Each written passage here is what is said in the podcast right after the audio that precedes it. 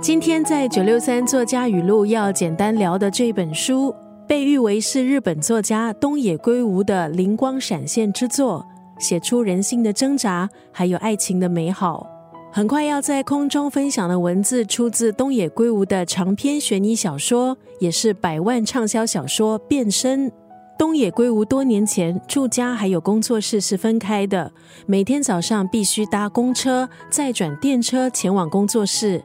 有一天，在公交车上，他冒出了一个灵感，那就是人类有左右脑，要是其中之一和别人交换之后会怎么样？当时东野圭吾对人类的大脑非常感兴趣，看了好几本相关的书籍，因为这样，这个疑问就开始浮现。后来，这个疑问也转化成小说变身的灵感。不算长的车程，东野圭吾下车的时候，基本上整个故事大纲已经在他的脑里完成了一大半，前后大概只花了二十分钟左右。而对东野圭吾而言，那是一次相当奇妙的经历，因为灵感很少会像这样浮现，甚至可以说这是仅有的一次。之前在访问中，他也提到，并非每一个人都可以接受这样骇人听闻的杀人动机。但是作为一名作家，他想挑战这个极限。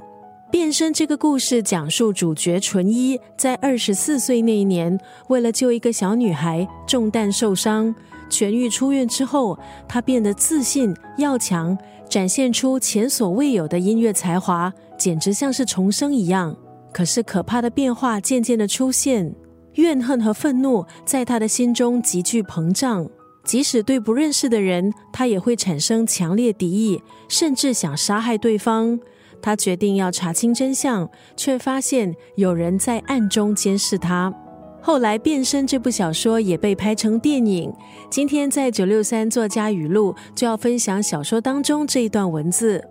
当被子弹穿过的那一瞬间，我忽然明白了，不是要穿着超人服才是超人。当你被你关心的人所需要，你就是超人。刚刚那段文字出自东野圭吾较早前的一部作品《变身》。他的作品经常会构建三个步骤，从以虚代实开启，展现一起事件、一个人或一个物件。你可能会觉得东野圭吾端出的人事物似乎再正常不过，但是在这一刻，他马上给你另一个惊喜，悄悄的偷天换日。把这些看似再正常不过的人事物，在故事里做出置换，让你深陷故事的迷宫。今天在九六三作家语录分享东野圭吾《变身》这部小说当中的这一段文字：当被子弹穿过的那一瞬间，我忽然明白了，不是要穿着超人服才是超人。当你被你关心的人所需要，你就是超人。